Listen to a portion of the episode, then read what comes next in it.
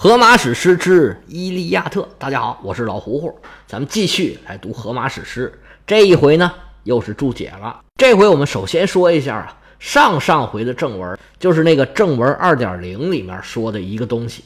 因为上回的注解啊都占满了，没时间提它，我们拿到这儿来说一下。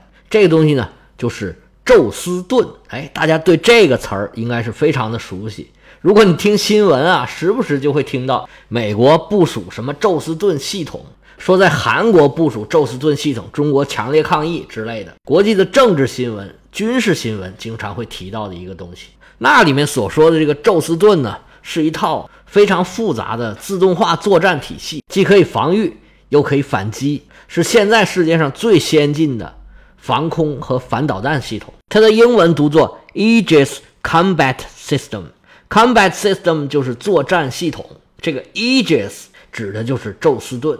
作战系统咱就不说了，咱们说一下这个宙斯盾。原文上写是带埃基斯的雅典娜，这个埃基斯就是宙斯盾。这宙斯盾呢是希腊神话里面非常著名的，也挺重要的一个神器。虽然叫做宙斯盾啊，但是并不是经常被宙斯拿着的。大家经常见到这个雅典娜有一个形象，就是一手拿着盾。一手拿着矛，所以雅典娜是一位矛盾女神。比如说像《圣斗士》里面啊，那个雅典娜她拿着那个矛啊，就已经有点变形了。虽然没有那个尖儿，但是整体这个矛这个形状还在。这个盾呢，就是一个圆形的盾。所以它虽然叫做宙斯盾，但是经常和雅典娜的形象联系在一起。宙斯盾在希腊神话里面呢，有很多种说法。有的说它是一个胸甲，有的说呢是个斗篷。有的说呢，它经常会变形，就像一个防卫系统一样，哎，需要防哪儿就防哪儿。但是更多的还是一个正经八百的一个盾的形状。据说呀，这个盾上绷的是什么皮呢？是曾经喂养过宙斯的那个山羊的皮。说宙斯啊，在泰坦之战的时候，就是宙斯夺权的那一战，他就是用这个宙斯盾。他这一晃啊，这宙斯盾就能打出闪电来，而且呢，他把这个美杜莎的头放在这个盾的中间那美杜莎呢，就是看谁谁死嘛。荷马的描写里面呢，这个盾旁边啊，有一百条精致的流苏，哎，织工非常的精致，每一根儿都能顶一百头牛，就是说特别值钱的意思。因为那个时候啊，还是属于原始的以物易物的时代。牛就是特别珍贵的，那能顶一百头牛，那就更珍贵了。因为这雅典娜很出息，很能帮得上忙，所以宙斯啊就很看重她，就把自己的这个宙斯盾呢给雅典娜来用。这盾呢一转，那个流苏里面就能放出闪电来攻击敌人。这盾牌还有一个神奇的地方，它的正中间呢有一个看不见的脸，这应该就是根据刚才咱们说的那个美杜莎发展出来的。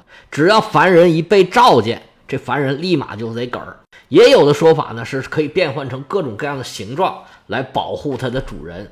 这个呢，也是这个宙斯盾系统为什么要起这个名字的原因，因为它有很厉害的雷达系统、电子战系统。一个是就是被它召见，它就立马可以发起攻击；还有一个呢，就是说它可以变换成各种系统来保护它想保护的这个范围。那这个宙斯盾是谁做的呢？这个做宙斯盾的人啊。就是咱们在上一回出现的一个很出彩的一个角色，就是那位工匠之神赫拉的儿子赫菲斯托斯。在我手头这个译本里面，赫菲斯托斯是被译作赫法伊斯托斯的，读起来太绕了。虽然赫菲斯托斯也有点绕，但总比这个强吧。我们还是用赫菲斯托斯这个名字。赫菲斯托斯啊，根红苗正，他是赫拉和宙斯的嫡生儿子。不过也有一种说法。说宙斯那时候啊，已经成天出去沾花惹草，已经不怎么理赫拉了。赫拉是凭借自己的意志怀孕生了这么个孩子，结果生出来一看呢，赫拉吓坏了，妈呀，这什么怪物啊！随手嗖就把他给扔出去了。结果这孩子飞了一天一夜，掉到一个岛上，把腿摔瘸了。多亏当地人把这个小神仙给救活了，这是一种说法。荷马史诗里面的说法呢是赫拉反抗宙斯，赫菲斯托斯啊上前帮忙，结果被宙斯啊抓住脚从山上给扔下去了，也是飞了一天一夜。这个也就不用较真了，怎么说都行。后来呢，赫菲斯托斯长大了，他特别的心灵手巧，不管做什么东西，工艺精湛，功能多又实用，他做的东西可多了去了。哎，包括咱们刚才说的这个雅典娜拿着这个宙斯盾，他长大了以后啊，就琢磨着报复他妈。那怎么报复呢？这个事儿啊，真的编得太棒了。他首先啊，发挥自己的特长，另外呢，还要利用对方的弱点。他怎么办呢？他就啊，做了一个特别漂亮的椅子。他把他那椅子啊，放在赫拉每天必经的地方。这赫拉呀，特别的虚荣，特别喜欢漂亮的东西。他走着走着一看，哎呦，这儿有这么个椅子，这也太漂亮了，做工又非常精巧，图案又非常的美。这一看这么漂亮的椅子，哎，坐上试试。结果往上一坐呀，是非同小可。这椅子啊，就跟变形金刚似的，咔啦咔啦咔啦咔啦咔啦咔，各处的机关啊，全部启动，把赫拉给绑起来了，就跟《西游记》里面那个晃金绳一样。任凭赫拉是法力无边，也动不了分毫。这赫拉呀，是又生气呀，又尴尬，赶紧喊人来救命。这希腊神话里面这神仙呢，都跟人一样，特别好看热闹。都跟底下指指点点，哎，捂着嘴偷着笑，看赫拉这个笑话。赫拉虽然是尴尬无比、羞愧难当，但是啊，一点办法都没有，浑身的法力使不出来。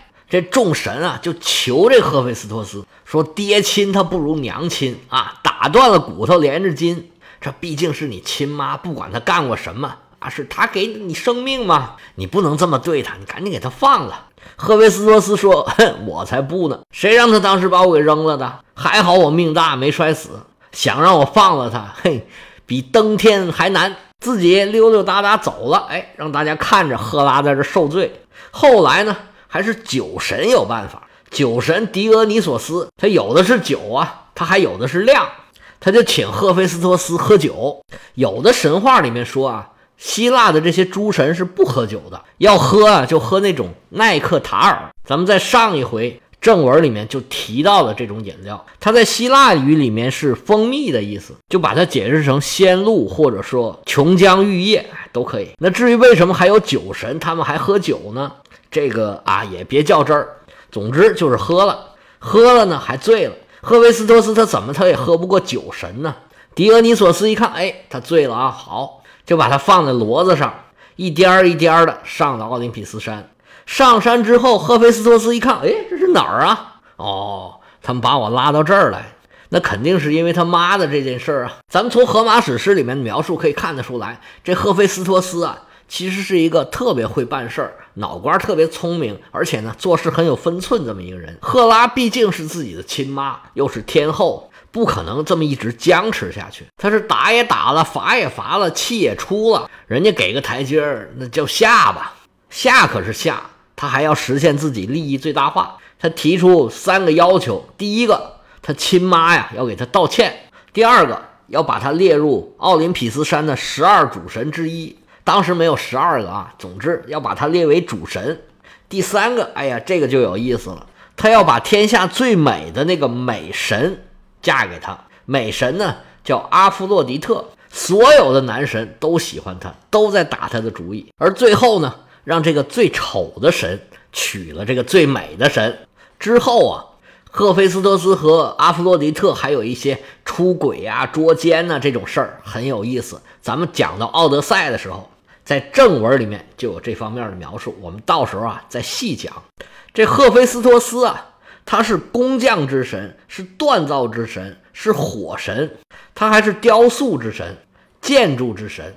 他擅长制作呀各种的金属制品，还特别会盖各种宫殿。我们正文里讲，所有奥林匹斯主神的宫殿全部都是赫菲斯托斯盖的。他还做了好多啊特别出名的东西，比如说咱们刚才说的这个宙斯盾，还有酒神的酒神杖，太阳神赫利俄斯的那个太阳马车。我们这部书的主人公阿基里斯身上的那身铠甲也是他造的。他最不情愿，但是呢，也不得不做的一个东西是绑着普罗米修斯身上的那个铁链。虽然他很难过，哎，但是他还是做出来了。毕竟父命难违嘛。尤其他的父亲是宙斯，宙斯让他做，他能不做吗？赫菲斯托斯还有一个艺名叫赫怀斯托斯，有的是写淮河的淮，有的是写。胸怀的怀。这个道理之前咱们都讲了，就不在这儿交代了。赫菲斯托斯是神话里面非常有特点的一个神，他也很有存在感。后面还有他的故事，后面我们肯定还有机会详细讲他其他的故事。今天就交代到这儿。下一个人物，我们讲的是阿基里斯的母亲，海洋女神特提斯。在我手上这本书里面呢，特提斯是译作赛提斯，在希腊语里面呢，肯定是赛提斯是更准确的一种译法。特提斯呢，是从拉丁语里面译过来的，但是这个呢用的比较多，我们就用特提斯吧。希腊神话里面，特提斯是水神涅柔斯和海洋女神多丽丝的。女儿，大家都知道啊，海神是波塞冬，拿着个三股叉，一脸大胡子，非常威严的样子。不过波塞冬啊，他是一个凶神，他主管什么马呀、什么战争啊、地震啊、海啸啊，他是管这些的，是一个恶海神。而这位涅柔斯呢，更多的人把他称为海洋老人，他是一个多知多懂、和蔼可亲、特别智慧又特别善良的这样一个善海神。其实说是海神呢，有点不太合适，因为希腊神话里面有很多这种形象的河神，就是不怎么厉害，但是都比较善良、比较老实，经常被这些大神欺负。有时候呢，这些英雄他们厉害起来啊，这河神也玩不过他们。所以这个涅柔斯经常被称作海洋老人。其实我觉得像河神呢，还有像涅柔斯这样的神啊，把他们称为水神更合适。这涅柔斯的辈分非常高，他是原始海神彭托斯和大地母亲盖亚所生的一个儿子，而他的妻子呢叫多里斯，这个女神呢就没有什么存在感了，也不知道是从哪儿来的。但是你看，她就特别的能生，他有五十个女儿，这五十个女儿带头的一个，哎，就是咱们要说的海洋女神特提斯。你这么一看啊，这特提斯的辈分非常的高啊，比宙斯还要高啊。不过希腊神话里面呢，就看实力不看辈分，只要不能打，哎呀，辈分高没什么用。跟波塞冬这种主管一个方面的海神不一样。我刚才想说的这个水神呢，他一般都是管一个比较小的地方，所谓河神就管一个河。这个涅柔斯呢，就住在爱琴海里面。赫西俄德的神谱里面对涅柔斯的评价是值得信赖、和蔼可亲、不忘正义、善良公正。哎。所以大家都称他为老者、长者，或者叫海洋老人。哎，他又会预言，而且呢，懂的事情又特别多。还有一点特别厉害，就是会变。荷马史诗里面说到涅柔斯，里面也就是说他是海洋老人。他在希腊神话里面呢，有一点点戏份儿。希腊神话里面有一个非常著名的人物，叫赫拉克勒斯，是一个武力最强的角色。他一生啊，完成了十二个特别重要的任务。而涅柔斯呢，跟他其中一个金苹果的任务有关系，因为赫拉克勒斯啊需要去找一个宙斯和赫拉结婚的时候啊，大地女神盖亚送给他们的金苹果树。这个金苹果树啊，由夜神的四个女儿，还有长着一百个头的巨龙把守着。赫拉克勒斯虽然是英雄，他不怕这些看守，但是呢，你得找着地方啊。那谁知道这地方呢？哎。就是聂柔斯，他知道这地方。这故事呢也很俗套，我们猜都能猜到这个过程。这个赫拉克勒斯想要问，然后涅柔斯不告诉他，然后他就反复的问，涅柔斯反复不告诉他，然后他就抓他，然后他就变。最后呢，还是赫拉克勒斯把涅柔斯给制服了，绑起来了。最后问到了这个结果。这个故事大概是涅柔斯在希腊神话里面存在感最强的一个故事了。这当了一个小反派，也不算反派吧。也就是主角升级过程中的一个 NPC，把他打完了就能完成一个不大不小的任务。而他这位女儿特提斯啊，那存在感就强多了。刚才咱说了，她有五十个姐妹，哎，她是头儿。这么有存在感的女神，肯定是长得特别漂亮。从荷马史诗里面的描绘来说呀，应该特提斯是非常孝顺的，非常贤惠的。当他儿子受了委屈啊，冲着大海大声呼喊的时候啊。特提斯正在侍奉他的父亲呢，而且呢是正坐在他父亲的身边。而你从他后面对宙斯的这种态度，这肯定是一个特别温柔、很会撒娇的、很有女人味儿的这么一个女神。当时他就看见宙斯一个人在那儿坐着，他就赶紧扑过去，抱着他的腿，摸着他的下巴，因为宙斯是一脸胡子嘛。他抱着腿摸着胡子，你说哪个人受得了？而旁边赫拉看着会生气，那也是很正常的，对吧？况且宙斯以前也对特提斯打过主意，那赫拉就更加嫉妒了。所以后面的戏啊，也就很合理了。特提斯身为海洋女神，她继承了父亲的很多能力。首先呢，她就继承了父亲的预言能力。当时啊，宙斯啊、波塞冬啊都追求过她，但是特提斯特别厉害。他就说呀：“我生下来的孩子肯定比他父亲更加强大。”宙斯一听这个，吓坏了。他要是生下来比我还强大的，将来他不得弄死我呀？抢班夺权，这是必定发生的事儿啊！因为自己就是这么干的，所以他就最怕这个。说那就得了，我离你远点吧。不过他还是不放心。最后啊，他想了一个万全之策：我呀。把你嫁给一个凡人，那你生下来的也就是凡人了。一个凡人强大点儿也问题不大，最多是个英雄嘛，对我不造成威胁。但是一个普通的凡人，他娶女神，他当然是愿意了。但是问题是说，这女神她不愿意，所以这个凡人呢，还不能是普通人，最起码得是个英雄，得有两膀子力气。最后选来选去，就把目光落在了帕留斯的身上。条件当然是你想要娶女神，首先你得打得过这个女神，不要回头到时候你老被家暴，那就不合适了。帕留斯也觉得，哎呀，这个机会难得呀，无论如何咱得去试试。帕留斯打听好了路，知道这女神啊经常去什么地方，于是他就埋伏在特提斯经常去休息的那个山洞那儿，他就猫在那个山洞旁边，哎。单等特提斯过来休息，他好去抓住他。你还别说，这么一来二去，三等两等，哎，特提斯还真来了。帕留斯眼见着女神就这么过来了，机不可失，时不再来，噌一下窜出去，就把这个女神给抱住。这女神啊，先是被吓了一跳。不过女神啊，毕竟是女神，她继承了父亲的另外一个能力，就是会变。他一会儿变成母狮子，一会儿变成水蛇。待会儿又变成海水，这帕留斯啊就一根筋，就是抱着女神他不撒手。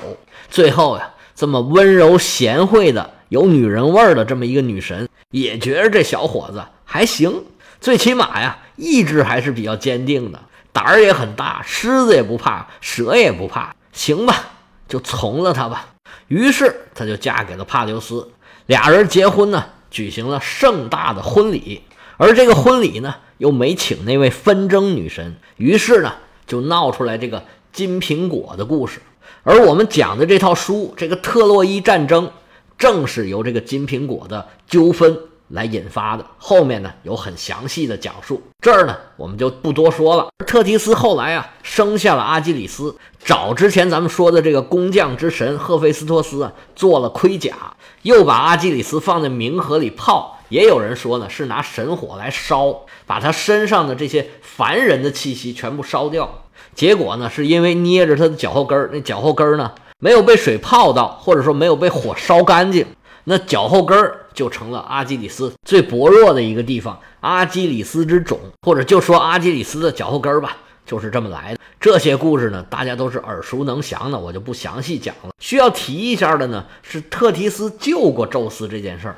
关于赫拉、波塞冬和雅典娜三个人一起反叛宙斯这个故事啊，就是所有的记载里面只有荷马史诗上面有。而且呢，到底有什么前因后果，有什么人参加了，中间到底发生的过程是啥样啊，好像也没有别的神话呀曾经涉及过。这套书呢，前前后后也没有什么交代。而且那个叫布里阿柔斯的那个百臂巨人，就是一百个胳膊、一百个手的那个巨人。他的来龙去脉呢，好像也没有别的地方能交代。但是毕竟是神话嘛，可能周边的一些背景的东西啊，应该是以前都有的，可能后面流传的过程中就给流传丢了。这个在神话里面也很正常，也可能是我知道的不多。哎，您要是知道，也可以讲给我听啊。